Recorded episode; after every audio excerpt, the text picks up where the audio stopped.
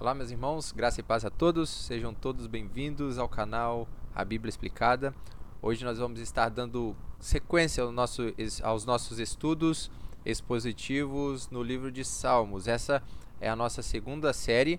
Nós temos uma série sobre 1 Coríntios também em andamento e essa é uma série paralela que é, são Versículos é, são estudos expositivos no livro de Salmo, com conteúdo um pouco devocional para você refletir sobre estes salmos, esses hinos do Antigo Testamento que nos tem tantas coisas para os dias de hoje. Ok, então vamos começar o nosso estudo expositivo no livro de Salmo. Hoje nós vamos estar falando especificamente sobre o Salmo primeiro, ok? Então vamos lá. Então diz assim o Salmo primeiro. Eu vou fazer a leitura na versão Almeida Revista e Atualizada, que diz o seguinte: Bem-aventurado é aquele que não anda no conselho dos ímpios, não se detém no caminho dos pecadores, nem se assenta na roda dos escarnecedores. Pelo contrário, o seu prazer está na lei do Senhor, e na sua lei medita de dia e de noite. Ele é como árvore plantada junto a uma corrente de águas, que no devido tempo dá o seu fruto e cuja folhagem não murcha. E tudo o que ele faz será bem sucedido. Os ímpios não são assim. São, porém, como a palha que o vento dispersa. Por isso os ímpios não prevalecerão no juízo, nem os pecadores na congregação dos justos. Pois o Senhor conhece o caminho dos justos, mas o caminho dos ímpios perecerá. Ok? Então, este é o Salmo 1 é, é um salmo muito conhecido e é um salmo de sabedoria, um salmo de Davi também. É, e ele aparece no início do saltério, é o primeiro salmo do saltério, como nós vemos, mas com uma certa intenção, com um certo propósito. Ele é o primeiro salmo porque ele já mostra o conteúdo de todo o restante do livro, todos os outros salmos porque a, a diferença entre o justo e o injusto, a separação do ímpio e do justo, dos filhos de Deus e os, não, e os que não são filhos de Deus, os rebeldes contra Deus. E, é um, é um, ele desafia exatamente os seus leitores a se comprometerem com o Senhor neste salmo. Normalmente, na, nas nossas escolas bíblicas, quando, quando nós ensinamos aos filhos nas nossas igrejas, as crianças de nossas igrejas, começamos com salmos como o Salmo 23 e outros salmos. Mas o judeu no Antigo Testamento, o judeu, assim como Jesus, que foi criado sob a lei de Moisés também, sob o Antigo Testamento, é, eles aprendiam o primeiro salmo que eles aprendiam era exatamente o salmo primeiro, que é para mostrar que há uma diferença entre justo e injusto, entre os filhos de Deus e os que não são filhos de Deus. Existe essa diferença enorme, esse contraste isso é muito importante na vida de uma, de uma pessoa, é ela se perguntar mais do que saber que Deus cuida de nós, que Deus é o nosso Senhor, isso é tudo importante. É mais importante saber que existe justos e injustos e, e, e que há uma diferença entre eles, que o Senhor abomina o injusto e, e o Senhor ama o justo. Essa é uma grande questão para nós refletirmos sobre este salmo. Então esse salmo é, se divide em duas partes. Nós vamos ver a primeira parte falando sobre os que estão perto de Deus e a segunda parte falando sobre os que estão longe de Deus. É, do versículo 1 ao 3, ele trata exatamente dessa primeira parte, dos que estão perto de Deus, e depois do 4 ao 6, dos que estão longe de Deus. Então vamos lá, vamos entrar um pouco em cada parte desse salmo. A primeira coisa que ele vai dizer no salmo aqui que nós vemos é: Bem-aventurado o homem que não anda no conselho dos ímpios, não se detém no caminho dos pecadores, nem se assenta na roda dos escarnecedores. É o primeiro versículo. O versículo 1, então, trata exatamente desses bem-aventurados. Nós vamos ver que ele tem um, Deus tem uma bênção, ele, ele chama de bem-aventurado as pessoas que não fazem três coisas. Eles não têm três atitudes. Primeiro, eles não andam no conselho dos ímpios, eles não se detêm no caminho dos pecadores e eles não se assentam na roda dos escarnecedores. É uma uma, uma, uma benção, uma pessoa bem aventurada, que quer dizer uma pessoa mais do que feliz. é, os que não praticam tais coisas, os que, os que não têm tais práticas. Ser um bem-aventurado significa ser muito mais do que feliz, você é além da felicidade, você tem a bênção de Deus, você tem o favor de Deus, é, você tem paz com Deus, isso é muito importante. Uma pessoa bem-aventurada é aquela que faz parte da aliança de Deus, aquela que recebeu perdão dos pecados por Deus, aquele que que tem a mão de Deus sobre a vida dele, que tem o Espírito de Deus dentro dele, é um bem-aventurado. É uma pessoa feliz, mais do que feliz. Ele é mais do que vencedor em Cristo Jesus, como diz a palavra, porque o Senhor está com ele. Ele tem o favor de Deus. E, e a pessoa bem-aventurada, ela não anda nesses caminhos. O cristão, então, ele deve ter aversão ao modo de viver do ímpio, quando uh, o ímpio faz certas, toma certas atitudes com, com a, a forma que ele vive, o cristão ele tem aversão a essas questões. Ele não é uma pessoa que anda e segue por esses caminhos. Quando uma pessoa começa a dar ouvido ao ímpio, a fazer o que o ímpio faz, a invejar o que o ímpio tem, a querer ser como o ímpio, essa pessoa começa a viver uma vida habitual no pecado, ela começa a andar no pecado e, e automaticamente ela vai se afastando de Deus, porque ela não está andando segundo os padrões de Deus. Ela, ela anda segundo os padrões do ímpio, o que não é um modelo para nós. O ímpio, a vida do ímpio não é o nosso modelo. Quantas pessoas hoje fazem isso? Nós olhamos tantos ímpios bem-sucedidos na vida e falamos: nossa, eu queria ser muito como aquele ator, aquela atriz, aquela pessoa que faz tal coisa, que anda assim, que veste aquelas roupas, que vão para as festas. Essas pessoas a, a, Bíblia vai tratar, esse salmo vai tratar sobre elas mais à frente. Elas não são bem-aventuradas. O cristão então não deve olhar para essa pessoa, ele não deve admirar essa pessoa, porque ele pode ser feliz. A felicidade dele está no Senhor, está em praticar e obedecer a Deus. Então, o bem-aventurado, eles não fazem essas coisas. Primeiro, ele não, eles não olham os ímpios como fonte de sabedoria. Eu não vou buscar o meu conhecimento, a minha base de sabedoria, a minha filosofia de vida na vida do ímpio. Eles não procuram seguir os pecadores em seus caminhos. Ele não anda no caminho dos pecadores, ou seja, ele não tem as mesmas práticas, a mesma vida, o mesmo modo de viver do ímpio. E também eles não procuram a companhia daqueles que zombam ou escarnecem a lei de Deus ou escarnecem do próprio Deus. Se uma pessoa tem aversão a Deus, se uma pessoa é uma pessoa que zomba da palavra de Deus, que escarnece da palavra de Deus, você não procura se sentar com aquela pessoa para para ter essa comunhão de escarnecimento de Deus, entende? Não é você, ah, ok, o, o meu amigo do trabalho me chamou para almoçar com ele eu não vou porque ele é ímpio, ele não gosta de Deus, ele tem essa versão. Não é isso é, é não ter essa comunhão, não praticar, não, não fazer a mesma coisa que eles fazem em relação a Deus, em relação à palavra de Deus, em relação à Bíblia. E o cristão, ele deve ter muito cuidado com a língua, porque o que você fala tem muita importância sim diante de Deus. Os cristãos hoje, eles não freiam a sua língua, eles escarnecem de tudo, escarnecem do próprio irmão, eles falam mal do irmão, ele, eles falam é, eles maldizem o irmão, e o Tiago vai tratar disso lá no Novo Testamento, vai falar da língua do cristão, que é aquele que não tem o freio na língua, como ele vai ter controle do, de todo o resto do corpo, se ele não consegue frear a própria língua. Então, o cristão tem que ter mais cuidado com as palavras.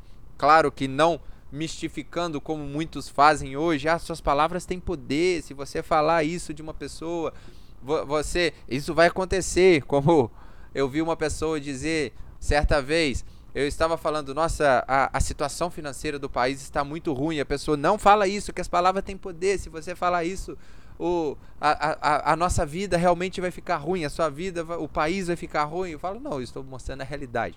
Não é esse tipo de palavra tem poder, mas a, a, a sua palavra tem o poder de abençoar ou de amaldiçoar alguém. Você pode causar algo ruim em alguém com suas palavras, você pode também causar algo bom com suas palavras quando você bendiz. E o, o cristão, ele não assenta na roda dos escarnecedores para maldizer as pessoas, Deus e as coisas que são de Deus. Resumindo, essa pessoa não tem por inspiração o modelo de vida e a vida secular, mas o evangelho, ok? Então, para refletirmos o seu pensamento, o seu modo de vida se assemelha mais com o modo de vida da Bíblia, da palavra de Deus, cristão, ou um modo de vida secular? Isso é muito importante. Uma reflexão apenas. Analise a sua vida. O que é mais comum para você? O pecado, a vida do ímpio ou a palavra de Deus? E então agora ele segue falando do prazer do crente. Qual que é o prazer do crente? Ele diz: "Antes, o seu prazer está na lei do Senhor, e na sua lei medita de dia e de noite." Ou seja, o crente, o prazer, o que traz felicidade para o, para o crente em suas práticas é a lei de Deus, é a palavra de Deus. E nela medita dia e noite. O que isso significa? O cristão tem que ler a Bíblia 24 horas por dia? Não, claro que não. A Bíblia está dizendo que nós meditamos na palavra de Deus, na lei de Deus, nas coisas de Deus, ou seja, nós pensamos sobre essas coisas durante todo o dia em nossa vida. Se eu vou fazer algo, eu falo, ok, a palavra de Deus diz isso, a palavra de Deus me diz aquilo, porque o Espírito te guia, aquela palavra que está dentro de você, ela te dá uma direção, ela te dá um norte e você rumina aquela palavra. E nisso está a importância de nós irmos à, à igreja, ouvir um sermão expositivo que expõe a palavra de Deus, que explica a palavra de Deus, porque aquela mensagem ela vai estar ruminando dentro de você e você vai falar das coisas de Deus e vai viver essa palavra. O prazer do cristão, então, ele está na lei de Deus, na palavra de Deus. Ele é feliz quando obedece a palavra de Deus. Quanto mais você obedece, mais feliz você tem, mais feliz você é. Quanto mais prazer isso te gera, mais, quanto mais você pratica, mais prazer isso te gera. E não, o cristão não é feliz, feliz ou triste por não poder fazer o que o ímpio faz. Ah, queria tanto fazer aquilo que o meu amigo faz, mas eu não posso, né? Porque eu sou cristão. Não. O seu prazer é em praticar e obedecer a Deus. Este é o seu prazer. Quando cometemos um pecado ou como, quando fazemos algo contrário à palavra de Deus, isso machuca o nosso coração. Nós sentimos, nós sentimos é, pleno, plena tristeza e, e desprazer de nós mesmos. Nós falamos: Oh Deus, eu sou um miserável, eu sou um pecador, eu fiz isso, eu errei. Porque o nosso prazer está em obedecer a Deus. A palavra lei aqui não é um conjunto de regras e obrigações, como outras religiões. Ah, cumpra isso que você vai ser salvo. Não. A, a lei aqui é, é, são, são um estilo de vida baseado na palavra de Deus. Nós vivemos uma vida baseada na palavra de Deus, baseada nos pensamentos cristãos, nos pensamentos da Bíblia Sagrada. E, e isso é, é, o nosso, esse é o mo nosso modo de viver nós pecamos. Às vezes nós não cumprimos o que Deus quer, o que a lei de Deus ordena, o que a palavra de Deus ordena. Mas a nossa vida não é uma vida de hábito no pecado, mas sim uma batalha diária entre opostos, entre a carne e o espírito.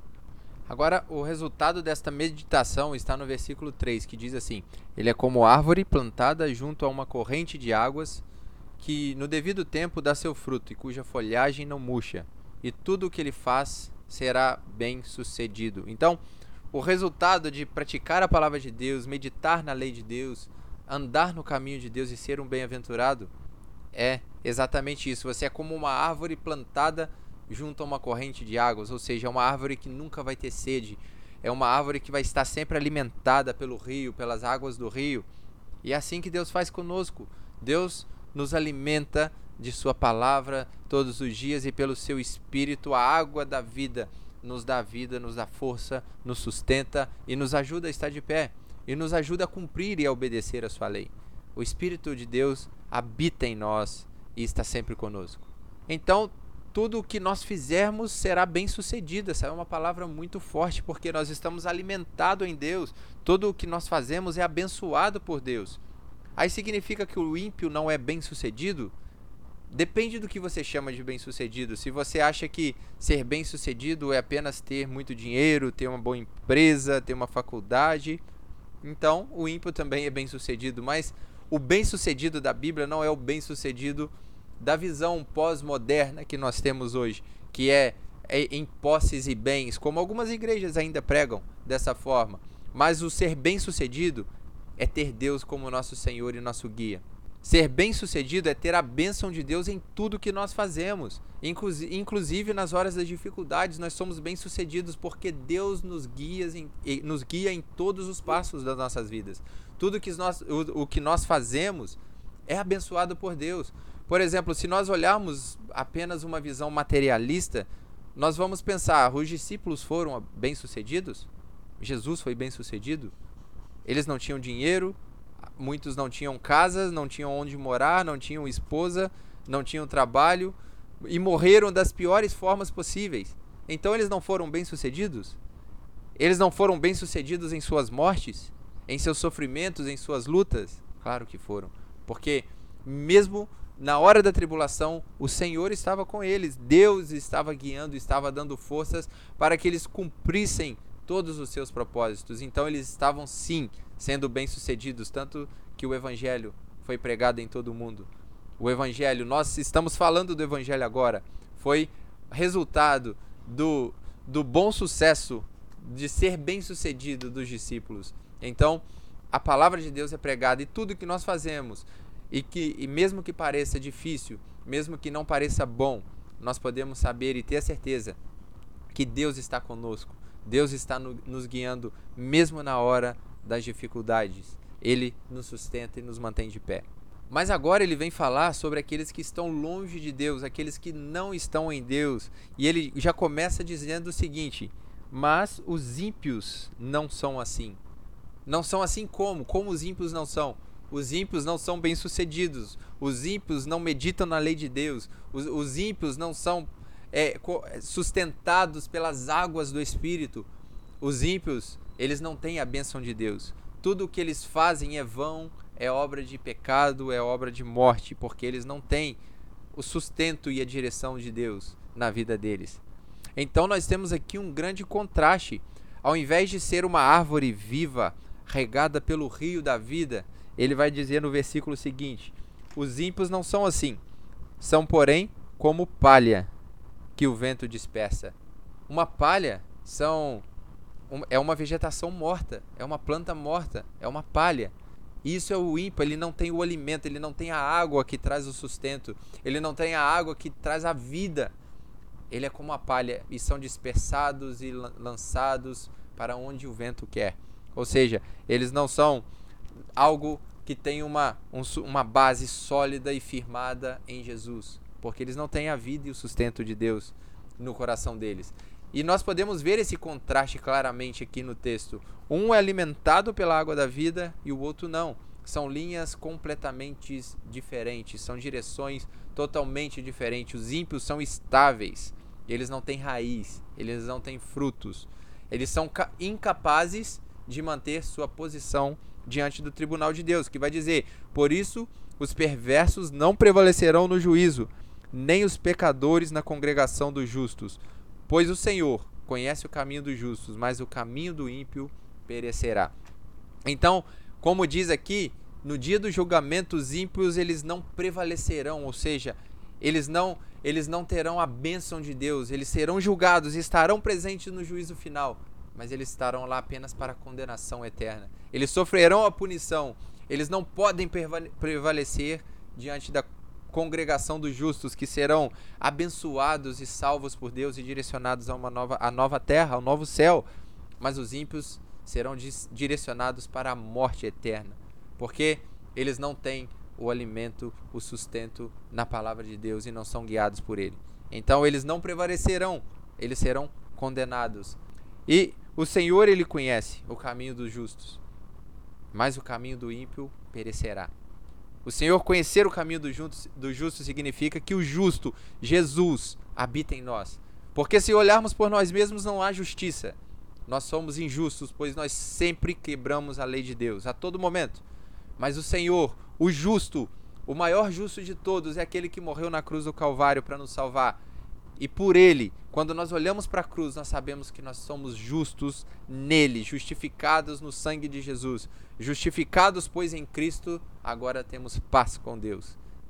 Então somos bem-aventurados por causa do maior bem-aventurado, que é o nosso Senhor Jesus Cristo. Se o Senhor Jesus Cristo está na sua vida, você é bem-aventurado. Você é uma bênção, você está sendo regado e sustentado pelo próprio Deus. Se não, a única coisa que te aguarda é a condenação eterna. Não há justiça para aqueles que estão longe de Deus, mas não há nenhuma condenação para aqueles que estão em Cristo Jesus. Se Cristo Jesus está conosco, nós temos a vida eterna em nós. Então nós refletimos, para concluir, qual caminho você tem trilhado? Qual caminho você tem seguido? O caminho da justiça ou o caminho da injustiça? O caminho dos bem-aventurados ou daqueles que serão condenados, que não têm a bênção de Deus? Que nós refletimos sobre isso. Espero que você tenha gostado desse estudo, dessa, dessa reflexão sobre esse salmo. E nos vemos em breve com mais um salmo e mais um conteúdo da palavra de Deus. Que Deus te abençoe. Tchau.